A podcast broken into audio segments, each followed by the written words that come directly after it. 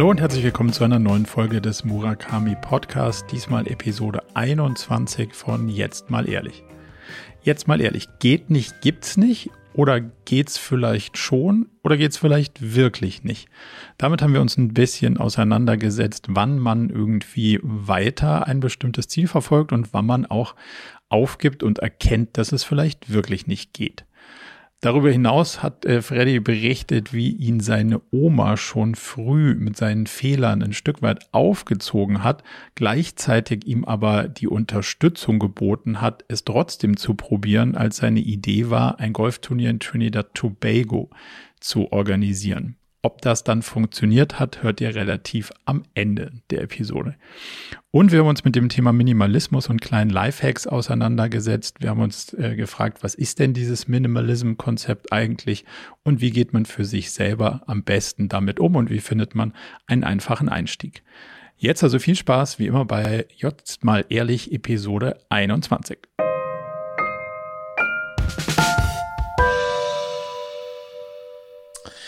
Hey zusammen und herzlich willkommen zur Folge 21 von Jetzt mal ehrlich. Mai bin ich froh, wir zeichnen heute endlich wieder auf. Und ich bin nicht alleine, sondern ich habe den wundervollen, kompetenten, gut aussehenden Marco an meiner Seite. Marco, du hast mich angerufen, danke dafür. Ich freue mich auf unsere heutige Folge. Wie geht es dir? Gut, das Ende der Woche ist erreicht. Wir haben ausnahmsweise Freitag fast Abend. Und äh, mhm. es war eine bewegte Woche, aber ich freue mich jetzt, dass wir dass wir das als Abschluss nehmen können und dass wir hier uns mal wieder ein bisschen austauschen. Freue ich mich sehr drauf. Wie geht's dir? Wusst, wusstest du, dass die Zahl 21, ähm, das ist also unsere 21. Folge, dass die Zahl 21 eine besondere Bedeutung hat? Hm, noch nicht, aber erzähl. Also in der Motivationswissenschaft, wenn du nicht wusstest, dass es sowas gibt, sowas gibt es, die Motivationswissenschaft. Okay. Ähm, gibt es äh, tiefreichende Studien, die besagen, dass wenn man eine etwas 21 Tage durchhält, dann ist das so der, der Zeitpunkt, ab dem 22. Tag fällt es einem extrem einfach. Ähm, und das heißt, ich stelle jetzt mal für uns fest, wir haben jetzt 21, 21 Tage, aber 21 Folgen durchgehalten. Insofern würde ich sagen, von jetzt an ähm, Kinderspiel. Aber man kann auch vor allen Dingen sagen, es sind schon 42 Wochen. Also absolut. So ja, gesehen ja. kommen wir bald auf der bald auf der auf der Jahresscheibe an. ja, das hast du recht, hast du recht. Nee, äh, bei mir eigentlich sonst auch alles gut. Ähm, auch war auch wieder eine volle Woche. Wir wollten eigentlich heute früh aufzeichnen. Wir zeichnen normalerweise immer eher vormittags auf und dann äh, hast du mich netterweise, äh, uns netterweise nochmal äh, ein bisschen verschieben lassen. Jetzt ist so 17 Uhr hier. Das ist auch der, die letzte Tat des Tages, ja. Danach geht's, äh, geht's dann auch ins, auch für mich ins, äh, ins wohlverdiente Woche. Ich hatte eine verrückte Woche, weil, Marco, du hast ja mitbekommen, alle meine Mädchen, also äh, meine zwei Töchter und meine Frau haben innerhalb von sieben Tage Geburtstag. Das ja. heißt, ähm, wir haben jetzt, äh, die kleinste wurde fünf, die etwas größere sieben und meine Frau Julia 40. Ähm, und innerhalb von sieben Tagen alle. Das ist aber, also ist anstrengend und praktisch. Praktisch, weil wir hängen einmal den ähm, äh, Schmuck sozusagen ähm, auf und dann bleibt der hängen, äh, der Geburtstagsgelanden und so. Ja. Wir haben aber jetzt bei Lilly, die hatte gestern Geburtstag, haben wir schon erste Ermüdungserscheinungen festgestellt. Also das heißt, beim ersten, oh, bei Lulu ist wirklich noch sehr enthusiastisch Happy Birthday to you. Und gestern war so, okay, kommt rüber, nochmal Geburtstag singen, Happy. Also wir mussten uns ein bisschen mehr zusammenreißen. Okay. Ähm, aber haben natürlich trotzdem einen schönen Geburtstag gemacht. Und äh, insofern bin ich auch, was das betrifft, ähm, äh, was, was, was anstrengend, aber wunderschön. Okay. Und was steht jetzt als nächstes an oder ist das jetzt erstmal der, der Marathon durch? Der Marathon ist durch. Also ich bin dann der Einzige, ich habe Ende September Geburtstag, ich, das ist ein langes Gap, bis ich dann dran bin. Ähm, und äh, die Mädels sind jetzt alle in einem Abwasch, äh, sozusagen haben wir die, äh, haben wir das gemacht. Äh, es, alle waren sehr happy mit ihren Geburtstagsgeschenken. Ähm, das hat äh, Julia, bei uns ist das, macht das Julia von langer Hand ähm, ich habe kurz vor knapp noch für Julia auch was ganz Durchdachtes hinbekommen. Ähm, was ich aber hier nicht disclosen möchte, vielleicht fragst du sie ja, vielleicht ja. fragst du sie ja, wenn sie mal bei dir in den Podcast kommen sollte, was das war und wie sie es fand. Ja. Ähm, ich hatte das Gefühl, dass ganz gut angekommen ist. Es war was gebasteltes, so viel kann ich verraten. Okay, dann, dann bin ich sehr gespannt äh, quasi auf die, auf die Betrachtung und ich freue mich schon, wenn Julia, wenn Julia zu Gast ist. Von daher, äh, ich werde es ja. ich werd's notieren. Sehr schön, sehr schön. Ich wollte mal so ein paar Sachen mit dir teilen, die mir die Woche über begegnet sind und die mich irgendwie, die mir ganz, ganz gut gefallen haben. Vielleicht kannst du da was mit anfangen und vielleicht hast du ähnliche Erfahrungen oder ähnliche Hacks gemacht, dass man mal so ein bisschen ähm, sich darüber austauscht. Ich habe mhm. einen Live-Hack gefunden, den ich mhm. schon lange kenne, der aber ganz lange nicht mehr funktioniert hat. Warum auch immer. Kennst du die ähm, Textersetzen-Funktion auf dem Telefon? Nee, ich kenne die Textersetzfunktion eigentlich nur bei Word, also in, in, in Dokumenten sozusagen. Okay, also es gibt in iOS und auch Aha. in macOS eine Funktion, die heißt Text, Text ersetzen. So. Und da kannst du, deswegen komme ich auch da gerade spontan drauf, dir ganz ähm, einfach irgendwelche Buchstabenkombinationen zusammenbasteln oder ähm, Wörter oder Sonderzeichen und Buchstaben. Und daraus macht er dann andere Wörter oder eben ganze Sätze. Und auch Aha. lange Sätze oder Textpassagen. Zum Beispiel habe ich, weil du gerade bei Geburtstag warst, mein Geburtstag ist ja im Januar, von daher hatte ich das da das letzte Mal benutzt, mir eine, so eine fünf Buchstabenkombination zusammen, die dann, wenn du sie in WhatsApp oder iMessage oder was auch immer eintippst, sich ganz herzlich für die Geburtstagsglückwünsche bedanken und noch zwei, drei Sätze dazu. Und dann kannst du dich gefühlt, wie viel auch immer du Nachrichten kriegst, drei, vier, sieben, ähm, mit noch einem netten Satz dazu, den du individuell schreibst, ganz einfach immer nett bedanken und zurückschreiben und hast nicht okay. den ganzen Tag so. Das ist ein sehr, sehr banaler Use Case, aber vor allem Aha. auch, wenn du sagst, hey, ich zum Beispiel habe ja so einen Terminkalender-Link, wo du dir einen Termin ähm, aussuchen kannst, wenn wir telefonieren. Ja, so einer bist du. Ja. So einer bist du, ja. ist offensichtlich, dass ich so einer bin und du nicht. Aber das heißt, ich kann ganz viel einfach jetzt äh, meine Tastenkombination da eintippen und dann sagt so, hey, wir könnten telefonieren und hier habe ich dir ein paar Termine zur Verfügung gestellt und hier ist der Link. So. Früher habe ich den Satz ungefähr 200 Mal am Tag geschrieben gefühlt. Das ist natürlich völlig übertrieben, aber so hat sich's angefühlt. Und jetzt kommt mein Hack, den ich wiedergefunden habe. Das funktioniert jetzt auch wieder in Mail. Es war die ganze Zeit ah. entweder kaputt oder ich habe es verkauft also Aha. ich habe es einfach verkehrt eingestellt. Jetzt habe ich es wieder hingekriegt und das synchronisiert sich über alle Geräte. So, jetzt habe ich mir endlich wow. wieder so eine ganze Latte an ähm, immer wiederkehrenden Redewendungen, Links, die man verschicken muss, äh, Antworten zusammengebaut. Aha. Und seitdem liebe ich es wieder, E-Mails zu schreiben, weil ich einfach nur ah, vier, geil. fünf wirre Buchstaben schreiben muss. Aha. Und dann kommen irgendwelche Links und Kalenderlinks und äh, Absatzpassagen ja. und hier finden Sie das und da ist das und hier geht's da lang. Hervorragend. Also wenn du das noch Geil. nicht kennst, ist auf jeden Fall, ja. es, hat meine letzte Woche stark ähm, quasi fröhlich werden lassen, dadurch, dass es wieder auf allen Geräten funktioniert und du einfach nur in diesem Apple-Einstellungen Systemlandschaft da irgendwo in der Tastatur Textersetzung dir Buchstabenkombinationen überlegst, die dann zu ganzen Sätzen mit Links werden. Und jetzt ganz praktisch, also wie würde, wo finde ich das jetzt, wo, wenn, also je nachdem, in welchem Programm ich bin, aber wie, wenn ich das jetzt anwenden will, wie, wie, wie muss nee, du ich gehst vorgehen? in dein, Du gehst in deine Systemeinstellung und da ist dann, ja. ähm, da ist dann dieses Tastatur-Ding und da gibt es ein, da gibt's einen Reiter ähm, Text ersetzen oder so. Okay. Und da sagst du dann, ich will, zum Beispiel ist mein Kalenderlink kommt, wenn ich Call Me zusammenschreibe, also in, ah, in okay. einem Wort. Also ich muss einfach nur Aha. Call Me schreiben und dann sagt Aha. er, hey, ich habe dir ein paar Terminvorschläge ah. bereitgestellt, du findest sie unter tralalala, hoffe es passt cool. was. Ähm, ciao. Also ich, wenn ich telefoniere. Und das konnte man bisher nur mit Copy-Paste, habe ich halt so, hat man so irgendwie gefühlt in die Richtung was gearbeitet. Aber das musste man halt irgendwo herkopieren, um es dann zu pasten auch. Ja, es gab dann immer dieses Text-Expander oder irgendwelche anderen Tools und wahrscheinlich ja. ging es auch schon länger, aber bei meinem Mail hat er immer das irgendwie nicht gemacht. Und jetzt habe ich das alles richtig eingestellt und seitdem funktioniert es hervorragend und du schreibst die Mails in der Hälfte der Zeit. Aber Marco, das erklärt auch, warum die letzten, sage ich mal, Male, in denen wir über WhatsApp kommuniziert haben, ich hatte den Verdacht, das klang so standardisiert, was du mir zugeschickt hast. Jetzt, du warst schnell, aber es war irgendwie anders. Jetzt verstehe ich das. Okay, du hast so ein paar Kombinationen, der Hardcore schreibt wieder. Ja, dann ja. machst du nur 117 und dann ja. kommt Nerv jetzt nicht. Freddy 1 bis 7 habe ich eingestellt und genau, dann, dann geht's genau. los. Ja, ja, jetzt, äh, jetzt verstehe ich das, jetzt verstehe ich das. Aber, Aber, wirklich ein guter Hack, werde ich mir anschauen. Es ist äh, für mich, ich, ich, bin ja faul, was sowas betrifft, ähm, ist, das, äh, ist das was, was, was, was ich dann auf jeden Fall lieben werde, ja. Und ich habe äh, Digital Housekeeping irgendwie betrieben und ich habe meinen Desktop aufgeräumt. Weiß ich auch nicht, ob du das jemals, ich weiß nicht, wie deiner aussieht, aber meiner sah. Soll ich sagen, wie meiner aussieht? Meiner sieht super aus und, und ich habe einen Folder, der, der, heißt, der heißt Aufräumen und in den schiebe schieb ich immer alles rein. Das ist mein Teppich, mein digitaler Teppich, unter den ich alles kehre. Okay. Also, aber das heißt, auf deinem Desktop liegt nicht so viel rum.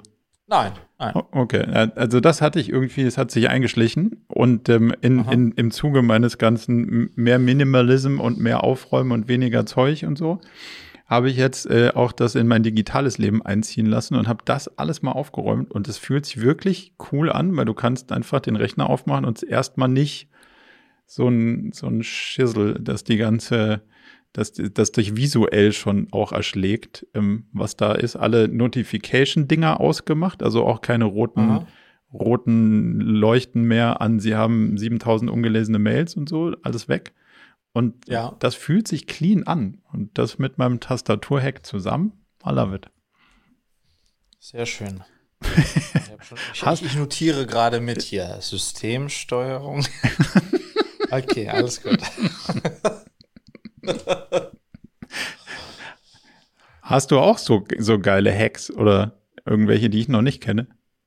Nee, jetzt nicht auf Tasche, aber lass, lass mich das mal als Ansporn nehmen, ja. ähm, dich nächstes Mal auch zu überraschen. Und vielleicht mache ich es wie du. Ich äh, suche mir einen Hack und teste ihn schon an dir aus. Und dann gucken wir mal nächste Folge, ob du realisiert hast, äh, was mein Hack war, ja. Äh, Wobei, fairerweise, du musst unter, unter meinen Automatisierungen und äh, Kalenderlinks ehrlicherweise ja nicht leiden. Nein, das stimmt. Das stimmt, das stimmt. Das war auch nur ein Spaß. Ähm, das war nur ein Spaß. Marco, ich habe ein Thema mitgebracht. Mhm. Oder willst du losschießen? Vielleicht Nö, wollen wir mal. Nee, nee, lass uns mal heute mal ein anderes Format machen. Ich, du teast mal deins und ich teast mal meins und dann entscheiden wir, mit was wir anfangen. Okay. Teast du mal deins. Ich habe einen Satz für dich mitgebracht und ich würde Aha. gerne wissen, wie du da drauf, also wie du zu dem stehst. Also ganz, gut, dann, das, das ganz spontan, das ist aber genau, das ist schlecht ja, als Teaser. Da, da, ja, dann leg du, dann, dann fangen wir mit deinem Thema an. Klingt spannender als meins. okay, und der Satz ist: Geht nicht, gibt's nicht. Mhm. So, wie ich darauf reagiere. Also wie du dazu stehst, das ist also ein Quatsch oder ist genau mein Ding oder mein Lebensmotto oder pff, weiß ich auch nicht, was du damit sagen willst. Also mal so deine, deine Position zu hm. so einer mhm. Aussage. Wir machen es mal so. Ähm, was denkst du, was meine Position ist? Oh. Ähm, und, und dann sage ich dir, was meine. Ich habe eine klare Position. Was denkst ja. du, was meine Position ist? Was ich, wir kennen uns ja schon ein bisschen. Das, das würde, der Psychoanalytiker würde jetzt genau so sagen. das, ja, sagen Sie mir doch, was Sie denken, was ich denke. genau. Ja, okay. komm, schieß mal, ja. schieß mal. Du musst einfach, ja. Also ich würde sagen, es resoniert mehr mit dir, als, als, äh, als dass es nicht mit dir resoniert. Also, weil du ja schon ein Typ bist, der dann sagt, hey, also das haben immer alle gesagt, man soll das nicht machen oder das kann man nicht machen und das spornt mich an, das zu tun. Also das würde ich schon, mhm. ähm, schon in die Ecke und vor allem auch so ein bisschen mit, dann hat man es noch nicht ausreichend ausprobiert oder hat man nur noch nicht genug Energie reingesteckt, bis zu irgendwann ein Punkt kommt, wo es dann doch wirklich nicht gibt, geht. Mhm. Ja, du, du bist ist schon ganz richtig. Also es resoniert auf jeden Fall mit mir, aber ich würde es auf keinen Fall als Lebensmotto unterschreiben, wie manche geht nicht, gibt's nicht. Mhm. Ähm, also den Spruch selbst habe ich noch nie verwendet, um es mal so zu formulieren. Ähm, aber es, es, es resoniert schon mit mir. Ich ähm, ähm, würde, stehe aber nicht 100% dahinter, weil ich einfach auch aus der Erfahrung weiß, dass es ganz viele Dinge gibt, die gehen nicht. ähm, so, so, Punkt, ja. ja. Ähm, weißt du, was ich meine? Und deswegen ja. ist es, ich, ich mag den Teil von wegen, lass mal ausprobieren, äh, ob es nicht wirklich doch geht, auch wenn andere sagen, es ginge nicht. Ich meine, so habe ich meine, meine Frau bekommen, die drei Wochen vor ihrer Hochzeit stand. Und wo äh, mir Leute in meinem Umfeld gesagt, das kannst du nicht machen, die heiratet in drei Wochen und zieht nach Australien. Ich, na, ich wollte mal gucken. Ging. Aber es gibt auch andere Themen, ähm, wo ich äh, relativ schnell auch realisiere für mich, nee, das, da steht Aufwand und Ertrag nicht im Verhältnis oder ist vielleicht gar nicht machbar. Und insofern, ähm, ja, also das wäre meine, das, das, so, so gucke ich auf den Satz. Das finde ich eigentlich ziemlich spannend, weil ähm, ich habe mit dem Satz auf der einen Seite Sympathie, weil ich mit dem mhm. ein Stück weit groß geworden bin. Also irgendwie ist er so in mich rein programmiert. Auf, mhm. der, auf der anderen Seite habe ich aber auch großes Problem damit, ähm, weil ich nicht genau, also irgendwo kann ich dann nicht mehr aufgeben. Mhm. Also das zu akzeptieren, dass es dann wirklich nicht geht, finde ich, fällt mir sau schwierig. Also es ist mhm. immer so ein, nicht, dass jemand anders nicht schlau genug drüber nachgedacht hat, sondern so ein, auf der einen Seite habe ich den Ehrgeiz, den du sagst, so, also wollen wir mhm. doch mal sehen, ob es mhm. wirklich nicht geht. Aber irgendwann komme ich dann immer zu so einem Punkt, wo ich denke, das muss doch gehen. Mhm. Und dann, dann sozusagen sich da nicht rein zu verbeißen und auch nicht andere zu überfordern und nicht sich selbst zu überfordern oder sich auch nicht selber zu groß zu nehmen und zu sagen, ja, vielleicht geht's wirklich nicht und mhm. das, das würde ich ganz gerne mal so ein bisschen von dir lernen, ähm, wie man da schlauer mit umgeht. Weil das eine ist, also ich habe dann irgendwann den Satz mal adaptiert gefunden. Geht nicht, gibt's nicht. Geht so nicht, gibt's schon. Das fand ich irgendwie so einen ganz schlauen Ausweg, dass man sagt, naja gut, habe ich ausprobiert, hat so nicht geklappt, vielleicht anders, löst aber mein Grundproblem noch nicht, dass ich irgendwann anerkennen muss, dass es vielleicht wirklich nicht geht. Mhm. Und da, wo, warum ich das frage oder sage, ist, dass ich damit durchaus natürlich auch ein Problem habe, abzugeben. Also, wenn man jetzt, wenn man das jetzt jemandem abgibt, also muss jetzt nicht Mitarbeiter sein, kann auch einem Arzt sein, so. Und, und dann kommt zurück, na, das ging nicht. Dann ist natürlich meine Grundhaltung, hm, bist du dir sicher, dass es nicht geht? Also ging es wirklich nicht oder hat man es nicht ausreichend probiert? Und deswegen fehlt mir in Teilen auch einfach das Vertrauen da abzugeben. Und jetzt deiner Resonanz irgendwie folgend bist, hast du da damit ja nicht so ein Problem oder, oder schaffst es ja irgendwie einfacher zu sagen, oh, okay, dann geht es vielleicht wirklich nicht. Oder wann, also wann, wann akzeptierst du, dass es nicht geht? Ich glaube, da kommt ja noch, also du hast jetzt noch ein Layer dazugeschmissen, weil ich habe jetzt dieses geht nicht, gibt es nicht wirklich nur auf das bezogen, was ich selbst direkt beeinflussen kann und ich, ich als Friedrich anfasse, umdrehe, wende äh, mhm. und, und aufschraube und, und gucke. Dein Layer, der noch hinzukommt, ist ja sozusagen, wenn du dieses Feedback von anderen bekommst, die was für dich gemacht haben oder mit dir gearbeitet haben. Das, das ist, da müsste ich irgendwie noch mal kurz drüber nachdenken. Ähm, was bei mir noch mitschwingt, sozusagen, ist dieses, manchmal soll es auch einfach nicht gehen. Ähm, und dann mache ich sehr schnell meinen Frieden damit. Weißt du, was ich meine? Mhm. Ähm, also nochmal auf der, in, in dem Kontext, ja. dass ich es alleine versuche, ja. Ähm, dann ist sozusagen, das, was andere sagen, zählt überhaupt nicht in die Bewertung, ob es klappen könnte oder nicht. Aber wenn ich dann selbst dreimal draufgehämmert habe und das Gefühl habe, puh, ist wirklich schwierig, die Veranstaltung, dann bin ich nicht so, dass ich harten, krank hartnäckig bleibe und sage, das kann, da muss es einen Weg geben, wie der Schlag da richtig reinhaut, sondern dann sage ich, ja, vielleicht soll es auch nicht sein. So, okay. wenn's, weißt ja. du, so. Ja. Und damit kann ich mir relativ schnell meinen Frieden schließen. Das ist natürlich jetzt in einem Kontext von, ähm, ähm ich outsource was äh, oder ich gebe ihr was ab und dann kommt jemand zurück und sagt, ja, klappt einfach nicht. Äh, ist nochmal anders zu bewerten. Dann, das ist vielleicht einfach dann eine Zusatzschleife, wo ich dann selbst sage, das wollen wir nochmal schauen, ob das wirklich nicht klappt um dann aber wieder zu, vielleicht so schnell zum gleichen zu Ergebnis kommen, ja, es klappt, klappt tatsächlich nicht. doch nicht. Ja, ja, ja genau. Ja. Hm. Ah, das kann, also, okay. Das heißt aber, du für dich selber bist du mit so einer gewissen Neugier dran und sagst, okay, mhm. ja, wollen wir doch mal sehen. Also so ein, so ein, ja, ja, genau. so ein sportlicher Ehrgeiz bist ja, ja, ja. interessiert. Ach, jetzt mal sehen, ob mich demnächst doch noch ein Schnippchen schlagen kann, aber es hört, es endet nicht in Verbissenheit. Nein, das könnte man ein bisschen mit meinem Hund süß äh, mit der Fee vergleichen. Wir haben ja vor ein paar Monaten so ein, so ein Spiel geschenkt mit so schubladenartigen Sachen und da sind so Leckerlis drin. Da muss man mhm. irgendwie versuchen, diese Schubladen so aufzumachen, so hochziehen, so. Ja. Und da bin ich so ein bisschen wie Fee, weil die hat dann so, ja, hatte geschnuffelt, ist was drin und hat so ein bisschen sich da die Zähne dran ausgebissen und eine hat sie so halb aufbekommen, hat dann gesehen, was da drin wäre, um dann festzustellen, so mega geil ist es nicht und ich krieg sehr schwierig auf. Weißt du was? Nach fünf Minuten oder drei Minuten ist er wieder auf ihren Platz gegangen. Und das wäre so, das ist so ein bisschen, wie ich auch an was herangehe. Weißt du, was ich meine? Also Total. die hätte es schon hinbekommen, aber what for, ja? Vielleicht gibt's irgendwo noch ein anderes Kästchen mit größeren Würsten drin ähm, und da verschwende ich hier nur meine Zeit und da habe ich dann nicht den Ehrgeiz, ähm, ähm, da irgendwie nachzu, äh, nachzugehen, ja. Das ist geil. Also mit dem Bild sehe ich mich schon irgendwie zu sagen so, ah nee, warte mal, da müssen wir jetzt mal einen Schraubenzieher holen. Das, das, ja, ja, das, das ging, das hat irgendjemand so zusammengebaut, das muss man auch auseinander, da kommt man doch dran. Und dann zwei Tage ja, später genau. hänge ich immer noch an dem Ding, um dann festzustellen, ah, das Würstel ist ver, vertrocknet.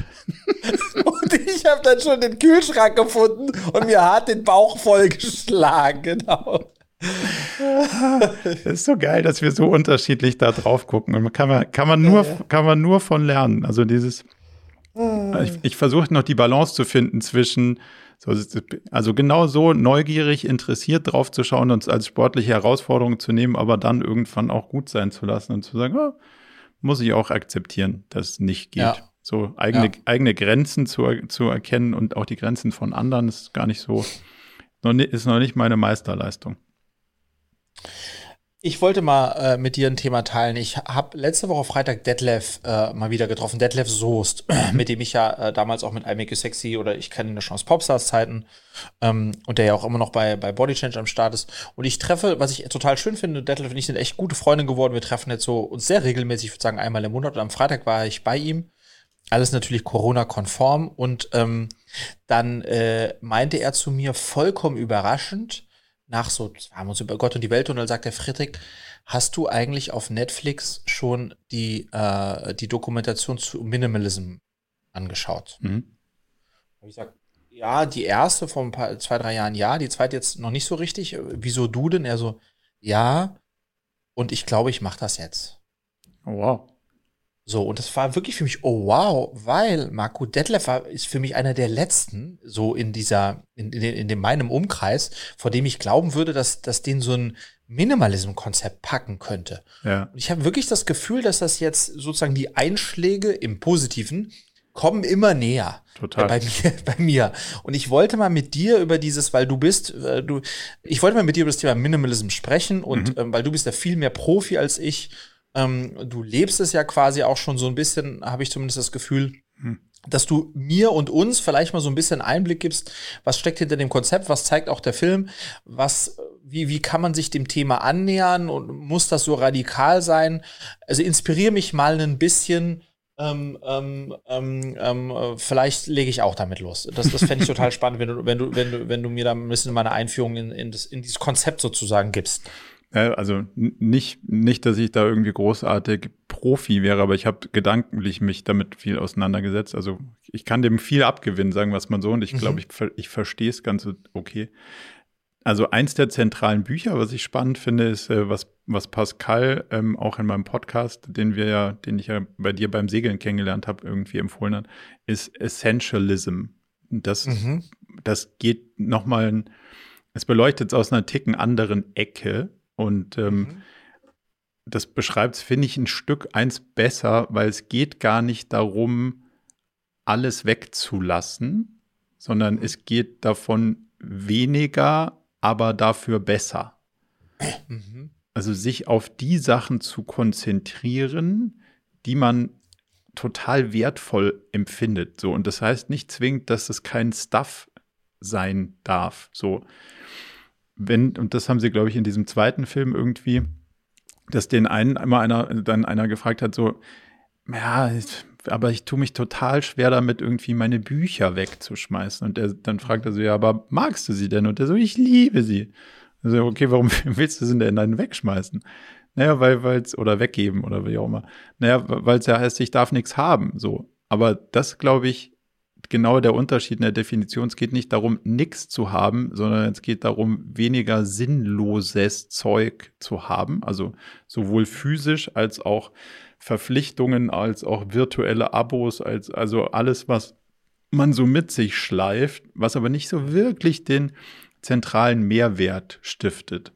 Und das, das, kann ja bei so Sachen wie, keine Ahnung, unser, unser YouTube-Freund Peter McKinnon verkauft seine Kameras, weil er sagt, okay, wer zum Geier braucht fünfmal die gleiche Kamera und 42 verschiedene Objektive, benutzt er sowieso nicht.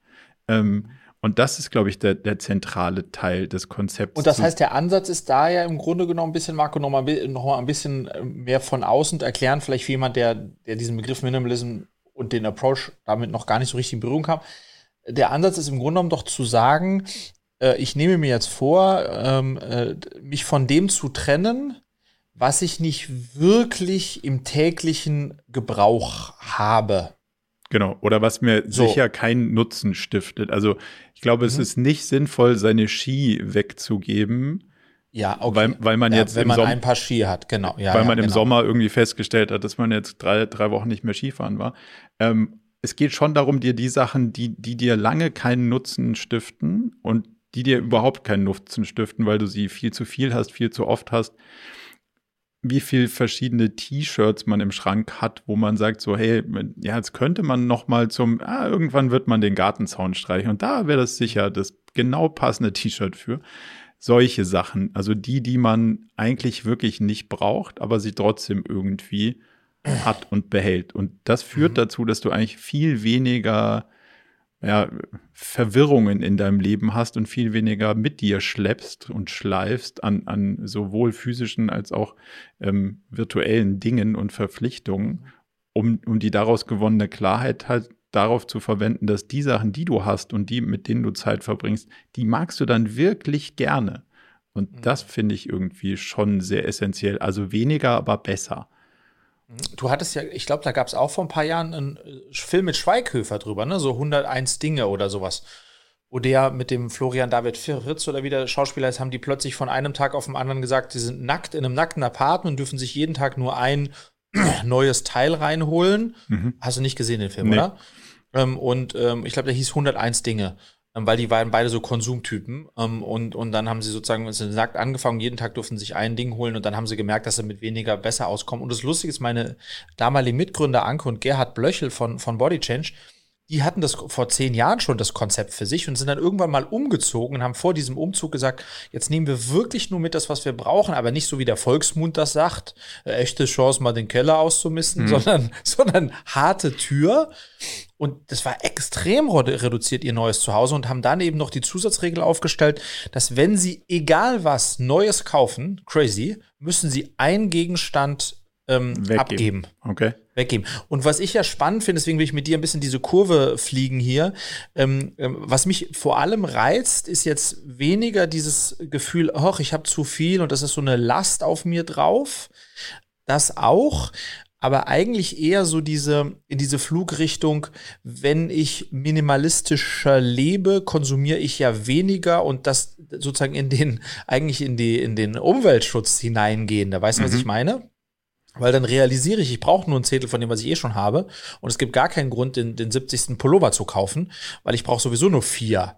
Und in diese Richtung finde ich das auch nochmal spannend. Ja, das total. Also da bin ich, glaube ich, schon in, in, Teilen zumindest mal relativ weit fortgeschritten. Wie du siehst, ähm, denn der Pulli kommt dir wahrscheinlich bekannt vor, oder? Ja. Aber es liegt vor allem auch daran, weil ich ihn in vier verschiedenen ähm, Farben und Dings habe und der über Jahre, also die über Jahre sau gut mir gefallen und den, die Funktionen übernehmen. So, und da brauche ich mich schon mal gar nicht mit auseinanderzusetzen. Ja. das sind so Sachen, die, die mir persönlich irgendwie das Leben deutlich einfacher machen. Ich habe auch den Schuh, den gleichen in drei Farben und der funktioniert und fertig aus. Das, sowas, sowas finde ich, macht total, macht es viel, viel einfacher, weil man sich in, mit Teilen nicht auseinandersetzen muss. Ähm, eine Frage, wir, wir sind ja immer noch im, im Nicht-Shopping-Mode. Mhm. Was ist bei dir auf der Liste gelandet, so von brauche ich jetzt dann, wenn die Nicht-Shopping-Zeit vorbei ist?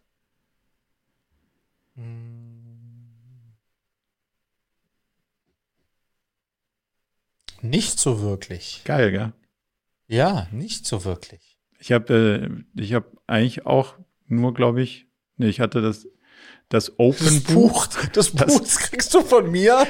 nee, das, das hat mir der Philipp freundlicherweise geschickt. Jetzt habe ich, okay, jetzt okay. ich in quasi ein, ein äh, ähm, ja, ich brauche es nicht kaufen. Ich habe es einfach jetzt geliehen. So, mega. Was übrigens auch super ist. Habe ne? ich also vorher das, das auch noch nie ja gemacht. Ja, ja. Ja, ja, das geht ja genau auch in diese Richtung, dass man sagt, hey, äh, bei solchen Sachen, da hat jemand das Buch äh, und im Zweifel haben das, hat das irgendjemand, ja. Genau, und das steht eigentlich nur rum und äh, jetzt stiftet es neuen Nutzen und macht mir Freude.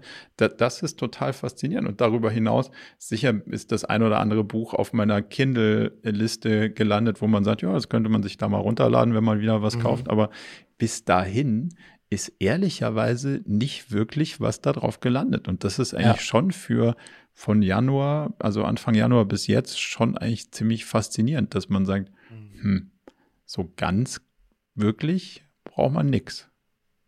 Und sag mal jetzt nochmal zum Thema Minimalism und auch dem, dem, dem Ansatz da von Detlef und auch von Peter McKinnon. Könntest du dir, also ich könnte mir tatsächlich vorstellen, mal, wenn, auch wenn ich mich hier so umschaue in meinem Büro, ja, da gibt es wirklich etliche Sachen, die ich ewig nicht mehr angefasst habe. Ja? Ich sehe hier Boosted Boards und, und so weiter. Also da gibt es ein paar Sachen, wo die, da hätte ich kein Problem, mich davon zu trennen, aber ich trenne mich irgendwie nicht davon. Ja. Ähm, hast du sozusagen einen praktischen, einen praktischen Tipp für, für mich und Leute, für mich, die sagen, ähm, dass sie mal äh, in dieses Minimalism-Ding rein, damit mal anfangen wollen, sozusagen? Light vielleicht? Oder, oder wie, wie, wie programmiert das der Film? Hat der Film irgendwie einen Call to Action, der diese Netflix-Doku, die dann, der man, der man folgen kann? Ja, die machen ja jetzt quasi so eine, gar eine ganze Social-Kampagne draus. Mhm. Ähm, den Hashtag habe ich natürlich vergessen, aber die, die, versuchen das ja schon jetzt so ein bisschen Movement-mäßig zu machen und sehr mhm. proaktiv zu machen. Also wenn man sich damit auseinandersetzen will, ist dieser neue Film, der jetzt im Januar rauskam, glaube ich, ein guter erster Punkt, um auch nochmal so ein bisschen halt Stories und, und, und Motivation dazu abzuholen. Also das finde ich ist ein mhm. total, total cooles Ding.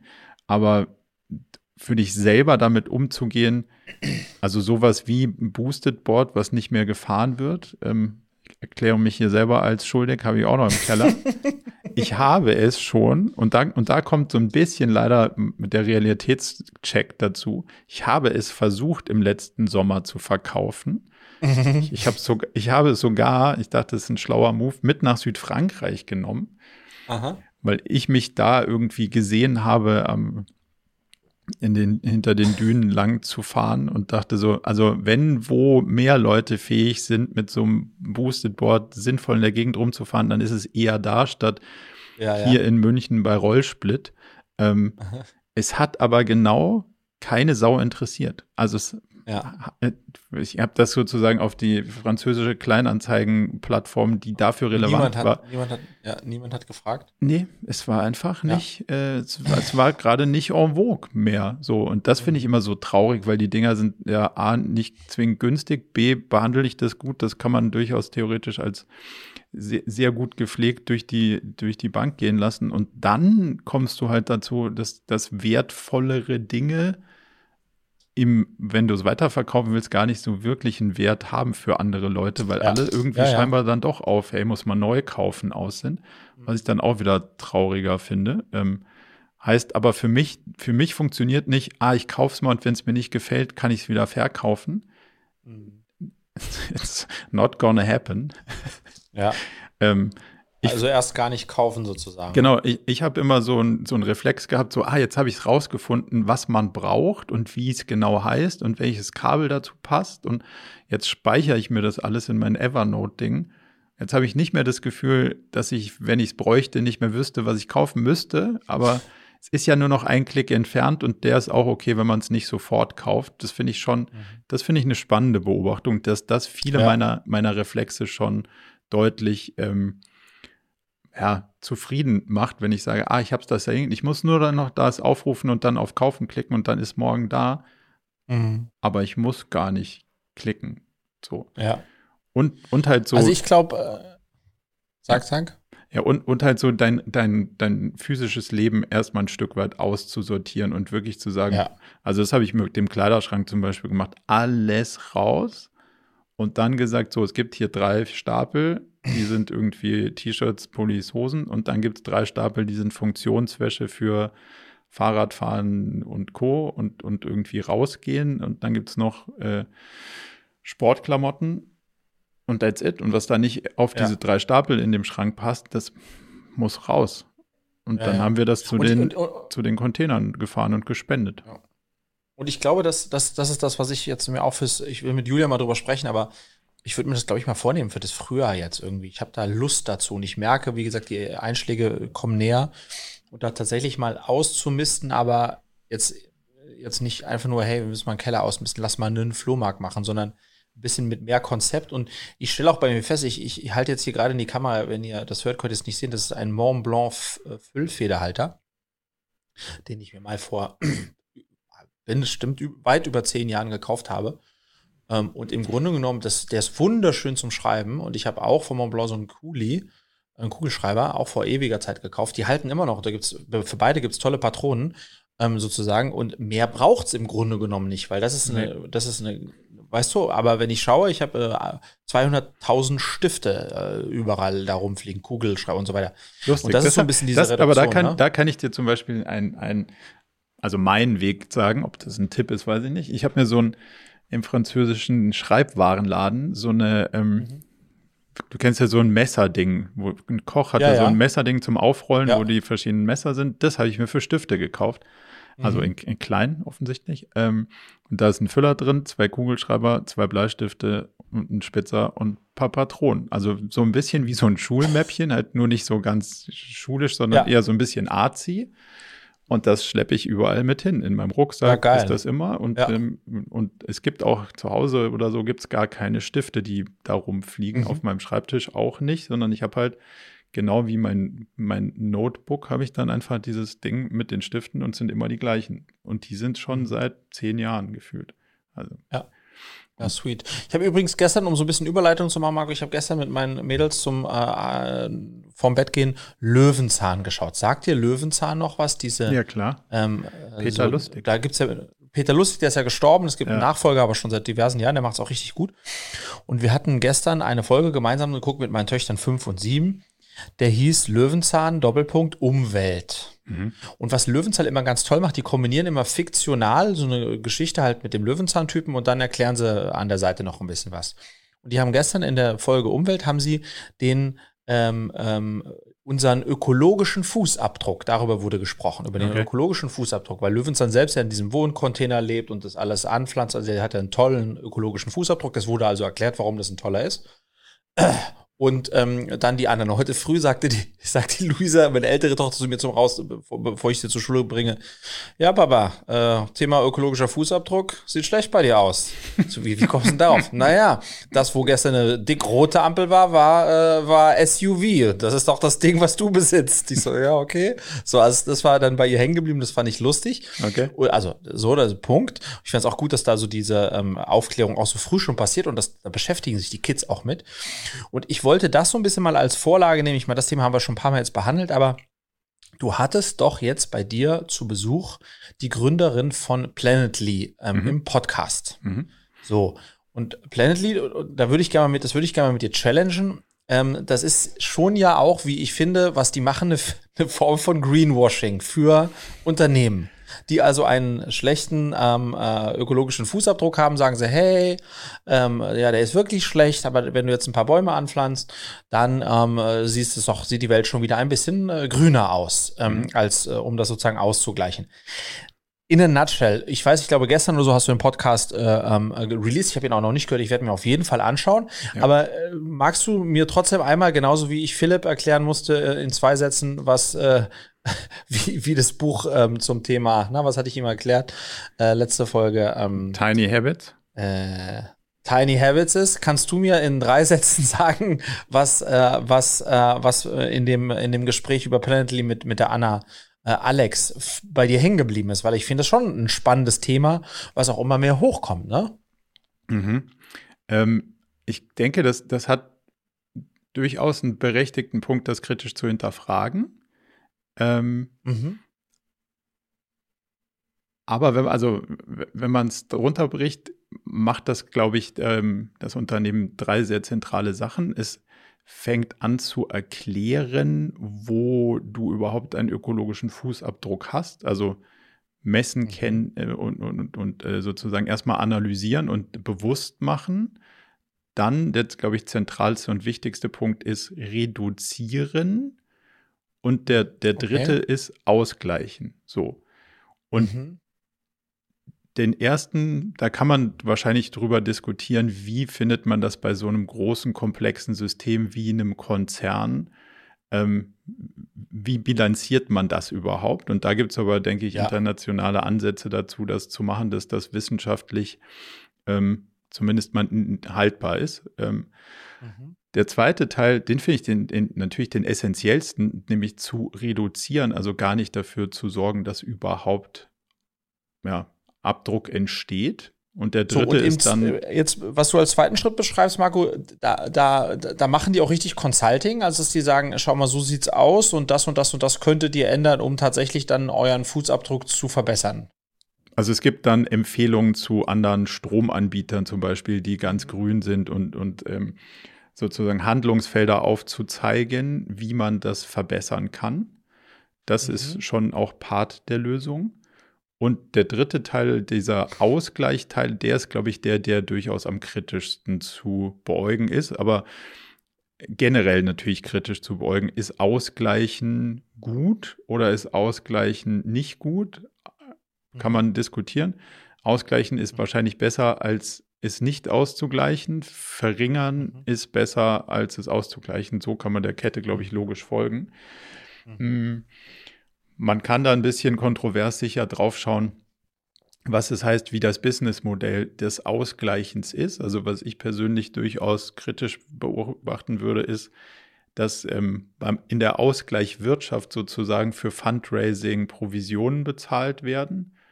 Den mhm. Teil finde ich nicht optimal. Also den finde ich, kann man kritisieren. Den anderen Teil dass es sozusagen geförderte Projekte gibt und die sozusagen einer Qualitäts- Sicherung unterworfen werden. Das finde ich mit ja. absolut valide und total unterstützenswert.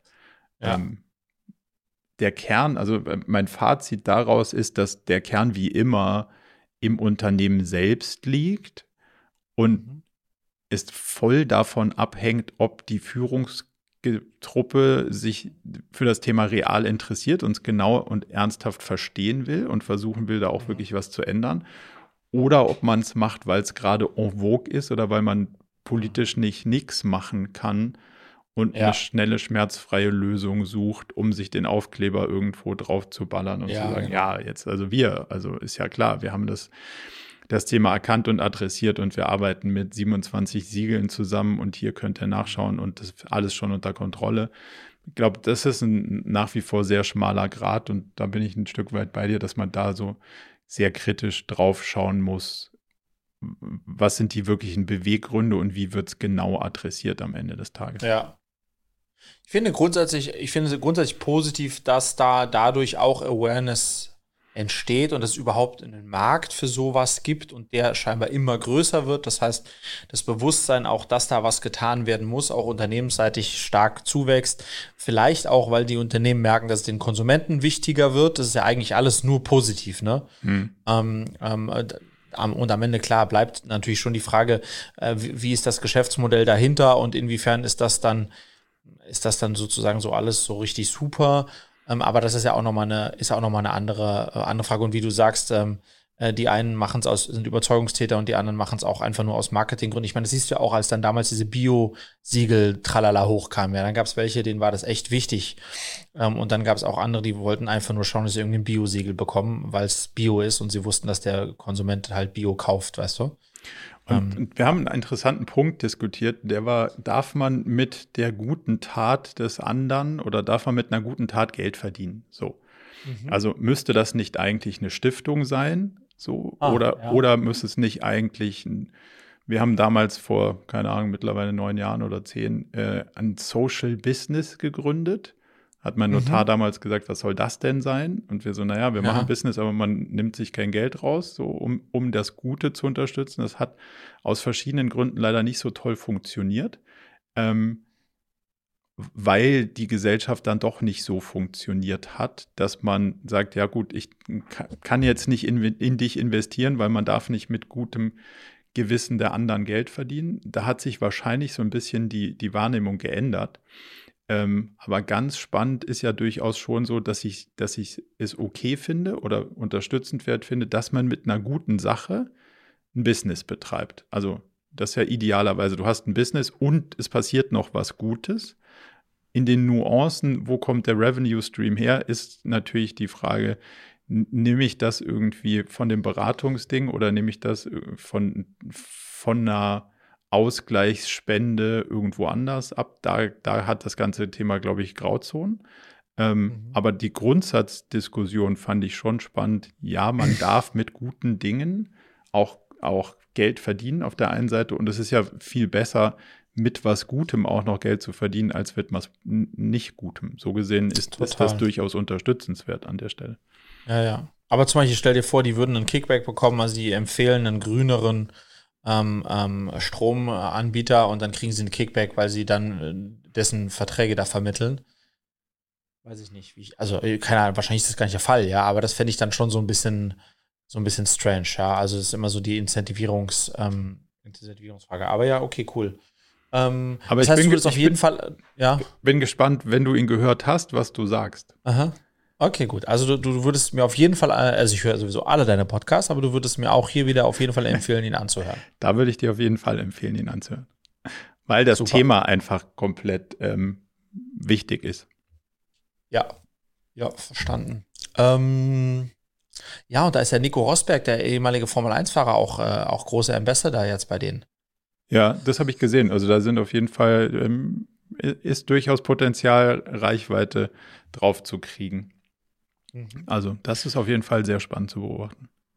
Marco, was hast du mitgebracht? Ich habe eine Och. Challenge für dich. Mhm. Kannst du dir vorstellen, 90 Minuten konzentriert am Computer zu arbeiten, ohne einzig eine Notification, Message, whatever zu checken? Also keine E-Mails, keine WhatsApp, keine iMessage, keine Slack-Nachrichten, nicht mal auf LinkedIn schauen, nicht mal irgendwie kurz bei Insta vorbeischauen, sondern wirklich 90 Minuten mit einem Timer da zu sitzen und konzentriert eine Sache zu tun. Mhm. Sei es jetzt, keine Ahnung, für Texte für deine neue Webseite zu schreiben, ein Blogpost oder Marketingkonzepte oder was auch immer. Kann ich. Kannst du dir vorstellen oder sagst du easy, mache ich eh immer? Kann, mache ich. Also äh, kommt super selten vor. Ich, ich schaffe das selten. Aber wenn ich genau wie du es gerade sagst, eine Texte für meine Webseite formuliere oder auch ähm, wenn ich für einen neuen Vlog ähm, die Szenen schreibe, was ich da, was ich da machen möchte, ja. dann weiß ich, muss ich in so einen Flow, State of Flow kommen und da, das braucht mindestens eher zwei Stunden, aber irgendwie sowas zwischen ein und zwei Stunden. Und dann schalte ich alles aus und höre dann meistens Coldplay, lustigerweise. Ich kann irgendwie okay. bei Coldplay, I don't know why, gut schreiben. Um, ähm, und, äh, und wenn ich das mache, passiert das. Um, ähm, und das passiert wahrscheinlich nur zweimal im Monat oder so, aber das kriege ich dann auch hin. Und wie viel, also ist, oder andersrum, ist es abhängig von dem, was du machst? Also ob du das gerne magst? Ich unterstelle jetzt mal sowas wie, den, den nächsten Vlog konzipieren, ist wahrscheinlich so, dass es dich reinzieht und du sagst, mega geil, so habe ich jetzt voll kreative Ideen und ich weiß genau, da könnte ich die nächste Szene machen, so. Wohingegen, wenn du sagst, boah, puh, ich muss jetzt den Jahresabschluss, Mensch, der muss jetzt morgen fertig werden, dann, dann muss man auch sich konzentriert hinsetzen. Mhm. Ähm, Gibt es da einen Unterschied von, von den Sachen, die du machst, wie gut das funktioniert? Ja, ich glaube, das, äh, das, äh, ähm, das hängt mit dem Maß an Kreativität zusammen, den ich dafür brauche, um das zu tun. Nicht unbedingt, ob es mir super gut gefällt. Also wenn ich eine Webseite konzipiere, das macht mir auch nur bedingt Spaß. Ähm, mhm. aber ich weiß, ich muss mich da so reinfuchsen. Deswegen brauche und muss sehr kreativ auch sein und Wording und, und so weiter. Und da brauche ich meine Zeit. Ähm, und deswegen schaffe ich es dann, und sowas wie ein Abschluss oder so ein Scheiß, ähm, äh, da, da, sollte ich mich vielleicht auch ein bisschen mehr konzentrieren, aber kreativ muss man da weiß Gott nicht sein. Deswegen ist es für mich dann auch nicht so tragisch, wenn ich mich dann 36 Mal ablenken lasse. Das ja. dauert im Ergebnis dann sicherlich wesentlich länger, ja. aber ist im Ergebnis nicht wesentlich schlechter, als wenn ich mich bei so einer kreativen Arbeit ähm, ähm, rausreißen lasse. Weißt du, was ich meine? Ja, total. Aber hast du mal so für dich wahrgenommen, wie oft der Impuls kommt? Das finde ich nämlich die, die spannendste Frage. Ich habe das gemacht und habe hab dann festgestellt, wie oft ich mir sozusagen den Impuls wegdiskutieren musste. Mal kurz das E-Mail-Programm jetzt hier mit so einem, da ist, da ist ja nur ein Tastendruck entfernt, das dann doch aufzumachen oder irgendwie kurz dahin zu wechseln oder wie auch immer. Ähm, hast du das mal bewusst wahrgenommen oder kommen die Impulse gar nicht? Bist du gar nicht so süchtig? Äh, ja, also ich merke das ganz krank bewusst, dass ich keine, ähm, wenn ich unterwegs bin ähm, und Julia geht in den Laden, um noch irgendwas zu kaufen, also sozusagen, wenn ich Zeit hätte, einfach mal nichts zu tun, dann ist es quasi ein Automatismus, dass ich mein Handy äh, rausnehme und dann sozusagen diesen ganzen Ablauf mache, dahin gehe, dorthin gehe, das angucke, das angucke. Und das erschrickt mich schon sehr, dass ich das habe ich mir jetzt versucht abzugewöhnen beim Spazierengehen mit Fee, dass wenn ich meinen Spaziergang mit Fee mache, ich nicht mehr aufs Handy gucke, mhm. weil das dann auch so Zeit war, wo ich dann einfach so durch und dann habe ich aber den Spaziergang gar nicht mitbekommen und teilweise war der Hund dann weg und ich wusste gar nicht, dass der so, weil ich denke jetzt, ich habe ja nichts ja. zu tun, ist ja ist, ist so und das finde ich schlimm, ja, ja, weil man dann gar nicht im Hier und Jetzt ist und und und so. Ähm, ähm, aber wenn ich arbeite, ähm, äh, kriege ich schon hin, äh, jetzt hier am, am, ja, am Schreibtisch auch mal eine Stunde nicht irgendwelche anderen Plattformen zu checken. Ja, da habe ich die Notifications auch eigentlich fast alle ausgestellt.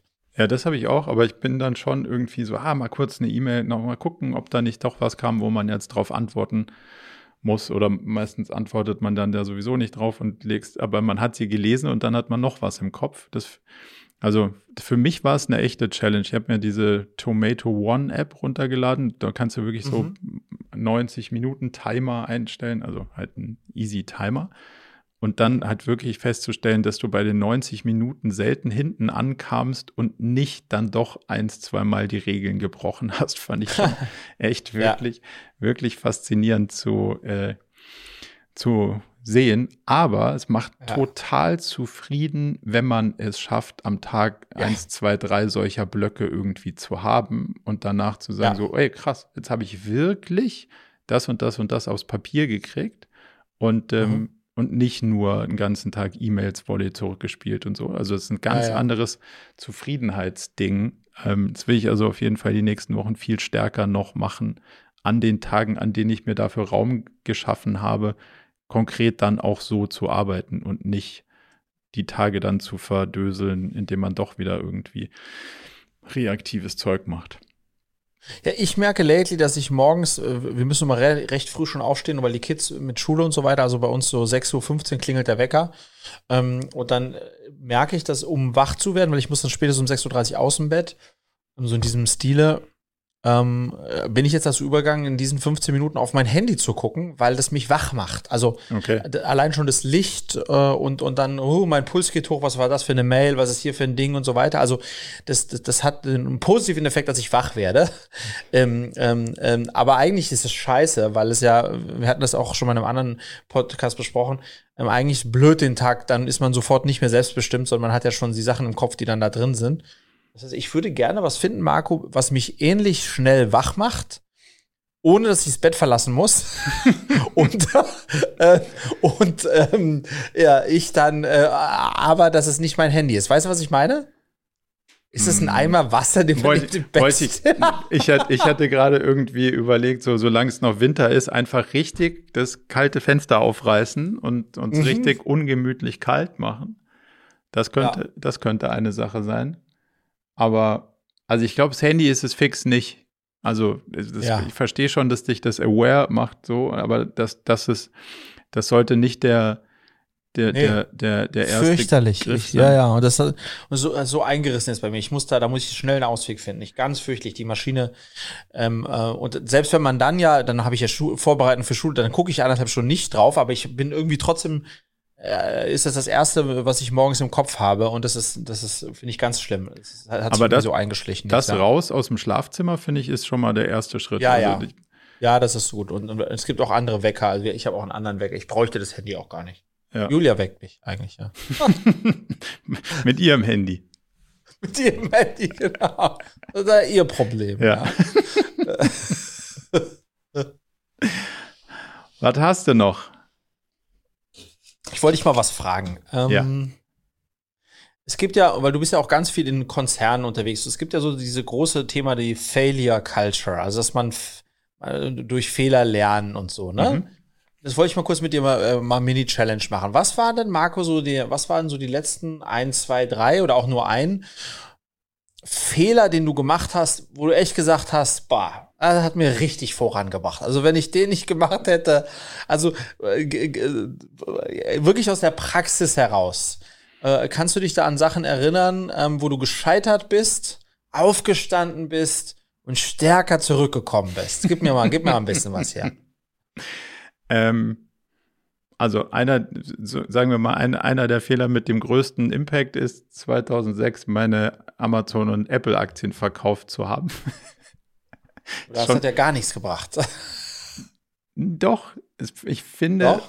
es, also es, es bringt eine Menge Learning irgendwie, weil das mhm. Schöne daran ist, dass das heute eine Menge Geld wert wäre, aber es hat mhm. mir gezeigt, es ist nicht so eine, hey, ja, hätte man mal im Silicon mhm. Valley irgendwie die Gründer von Twitter kennengelernt und da Geld investiert am Anfang. Das ist eine andere Geschichte als man hatte das und hat sich dann anders entschieden. Was ich mhm. damit sagen will, ist, was die Erkenntnis mir gebracht hat, ist, es war möglich. Also es ist nicht, mhm. ach, hätte ich mal im Lotto gewonnen, sondern ich hatte die Mittel und ich hatte die Aktien und ich habe mich nur dann mhm. anders entschieden. Ja. Um dann schlauer drüber nachzudenken, hätte man, weil mich hat jemand sozusagen beraten, das so zu tun. Und das mhm. war, mein Bauchgefühl hat gesagt, nee, ich mag Apple. Und ich habe es irgendwie gegen mein Bauchgefühl gemacht und hinten raus war es eigentlich eine ziemlich doofe Entscheidung. Mhm. Was dazu führt, dass ich 15 Jahre später dann doch deutlich mehr auf das höre, was mich eigentlich irgendwie, wo ich denke, so, ich weiß nicht genau warum, aber ich bin mir ziemlich sicher, dass ich das so und so machen sollte. Das wäre zum Beispiel ein Fehler mit einem ziemlich großen Impact. Ähm, mhm. Aber es ist wahrscheinlich nicht klassisch einer, nach dem du gerade gesucht hast, oder? Nee, aber ich wollte sozusagen dieses Thema Fehlerkultur, ähm, auch nochmal einfach in deine Richtung fragen, ist das etwas, was du dir selbst auch äh, eingestehst und auch forcierst und auch in, mit deinen Mitarbeitern und Kollegen das so machst? Weil ich habe immer so das Gefühl, es wird so proklamiert, dass das gelebt wird, aber äh, wenn man sich so umhört, so wirklich gelebt wird es nicht, beziehungsweise was sind denn dann äh, die, die Learnings, die man aus so Fehlern zieht? Also wie, wie, wie weißt du, wie, wie, wie gehst du mit dem Thema selbst um, dieser Fehlerkultur und Fehler zulassen? Ja, also ich glaube, wir haben in, in der Company eine gute, einen guten Umgang damit, weil es gibt mhm. keine, kein Fingerpointing und keine, ähm, also kein, kein, kein Shame sozusagen. Also es geht mhm. nichts, wo man dann sagt, so, hey, jetzt hast du da aber was falsch gemacht und das, das gibt jetzt Konsequenzen oder irgendwie so, sondern so eher danach in die Analyse zu gehen, so, hey, war also aus meiner Perspektive nicht optimal gelaufen, aus deiner auch nicht. Okay, gut, das ist schon mal gut. Da bin ich dann schon mal happy, wenn zwei Seiten da drauf gucken und beide sagen, es ist nicht so, ist nicht optimal gelaufen und dann zu sagen, was machen wir da draus, damit das so nicht mehr wird. Das finde ich, machen wir schon ziemlich konsequent. Ähm, viel schwieriger finde ich die Frage, meistens sind es ja nicht zwingend aktiv Fehler. Weißt du, was ich meine? Also es ist ja so ein, mhm. hm, es ist jetzt leider nicht daraus geworden, also es hat, es hat nicht geklappt, aber so richtig, richtig sagen können, wo es jetzt schief abgebogen ist, kann man ja manchmal nicht. Und da finde ich, da muss man sich dann wirklich hinsetzen und schriftlich mal versuchen zu analysieren, wo ist denn das verkehrt gelaufen. Und das ist anstrengend. Das versuche ich schon ja. zu machen, aber das gelingt mir auch nicht immer sehr konsequent. Ich hatte letztes, deswegen kam ich auch drauf. Ich habe, äh, du weißt ja, ich habe mit meiner 102, 103-jährigen Oma, äh, das habe ich letzte Folge erzählt, Marco, oder? Wie der SWR 3 Beitrag da äh, abgegangen ist, ne? Ja. So, mit der, äh, mit Arti, mit der äh, telefoniere ich ja regelmäßig und die hat mir jetzt äh, in unserem letzten Telefonat das Thema Fehler mal wieder um die Ohren gehauen, weil sie sagt, ja, Frederik, es freut mich ja, dass jetzt bei dir läuft. Ich erinnere mich noch dran, ein Riesenfehler von dir damals und ich habe dir noch Geld geliehen, als du in Trinidad Tobago ein großes Golfturnier für vermögende Leute aufziehen wolltest. Alles in die Binsen gegangen, damals mit deinem Freund Gustl. Das war doch zum Scheitern verurteilt. Also wirklich, dass aus dir noch mal was wäre werden würde. So. Und Hintergrund ist der, dass ich mit irgendwie 21 oder sowas mit meinem damaligen Kumpel Gustl dachte, man könnte wohlhabende Leute nach Trinidad Tobago ziehen und dann sind wir da hingeflogen und haben da zwei Wochen auf Zampano gemacht und der, der Inselregierung irgendwie Fernsehinterviews gegeben und aufgezogen, dass wir wenig was auf die Insel bringen würden. Und am Ende hat äh, aus vielerlei Gründen, äh, da war ein Sturm und es war auch äh, Krise und so weiter, hat alles nicht geklappt und wir haben wirklich da ein paar tausend Euro ähm, verloren. Ähm, also in Summe ähm, mit Flügen und so weiter.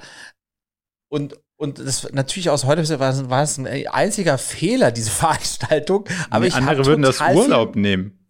Ja, also. ja, genau. Ja, aber ich habe total viel mitgenommen, verstehst du? Ähm, ähm, und ich glaube, das sind so, das sind schon so Sachen, ähm, ähm dieses Fehler heißt ja vor allem auch Erfahrung sammeln. Ja. Ähm, und, und deswegen muss man sich das schon auch, äh, auch total eingestehen und auch einfach Sachen machen, wo, ja, wo man nicht weiß, was da rauskommen wird. Und dann ist die Chance, das ist ja auch, da, auch zu diesem Thema geht nicht, gibt's nicht. Das ist ja ganz oft, Marco, dass man dann einen Anlauf nimmt, scheitert, beim Scheitern aber lernt, um dann einen neuen Anlauf zu nehmen dann vielleicht beim zweiten Mal erfolgreicher zu sein. Das ist ja schon auch ganz oft der Fall. Es ist ja nicht nur mhm. einfach scheitern auf die Fresse, fallen, aufstehen und was ganz anderes machen, um dann wieder auf die Fresse zu fallen. Weißt du, was ich meine? Sondern ja, ist es ja in der Regel schon auch zielgerichtet. Da bringt das schon was. Und ich habe das in dem Kontext auch beleuchtet. Jetzt sind meine Kinder ja noch jung, aber das möchte ich äh, denen schon auch, auch äh, irgendwie zugestehen. Ähm, ähm, äh, viele Fehler zu machen, ja, um, um einfach Erfahrung zu sammeln. Ähm, und ähm, ich glaube aber, dass das aus der Sicht eines weiseren, ähm, erfahreneren Person, wie meiner Oma, die hat gesagt, ich wusste damals schon, dass es vollkommen in die Hose gehen würde. Aber gut, du hast so gebeten, dass ich dir das Geld leihe, habe ich halt gemacht. Ähm, und da neigt man wahrscheinlich dazu zu sagen, mach es nicht, mach es nicht, das wird nichts werden. Ähm, aber ich aber glaube, das genau hat sie ja auch nicht gemacht. Auch einfach zulassen, ne?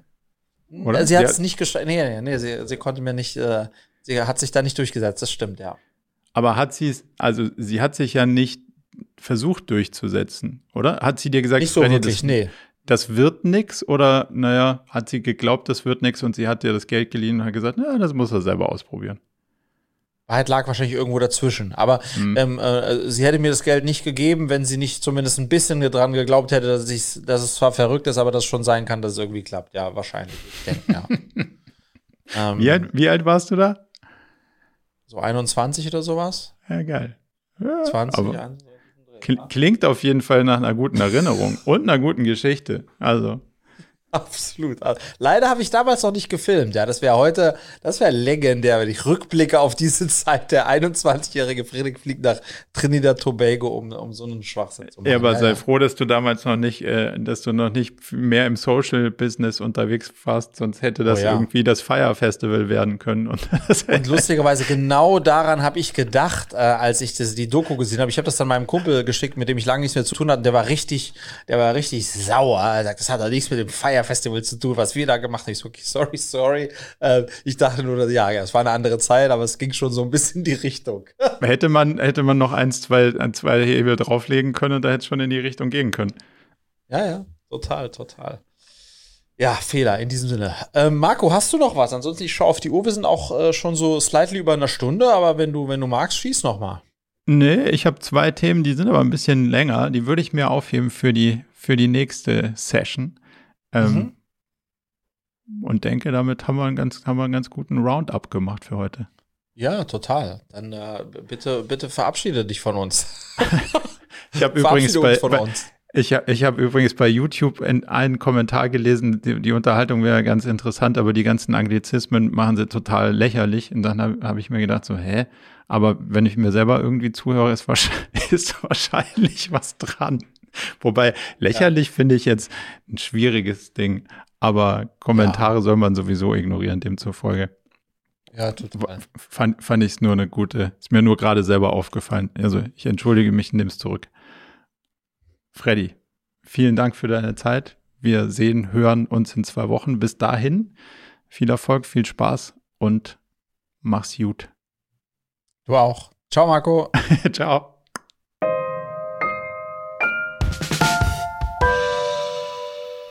Zum Abschluss noch ein kleiner Hinweis in eigener Sache. Wir haben ja nicht nur diesen spannenden Podcast, sondern auch einen Newsletter, bei dem wir uns versuchen, so aus unterschiedlichen Perspektiven dem Thema zu widmen, wie man eigentlich sein Leben und ein Unternehmen heute so wirklich führen kann und soll. Von daher gibt es da einmal im Monat ähm, ganz spannende Perspektiven und natürlich kriegt ihr über den Weg auch immer mit, welche neuen Podcast-Episoden stattfinden, welche Events wir vielleicht online haben und viele andere Sachen. Von daher meldet euch am besten gleich zur Mailingliste an unter murakami.com/newsletter.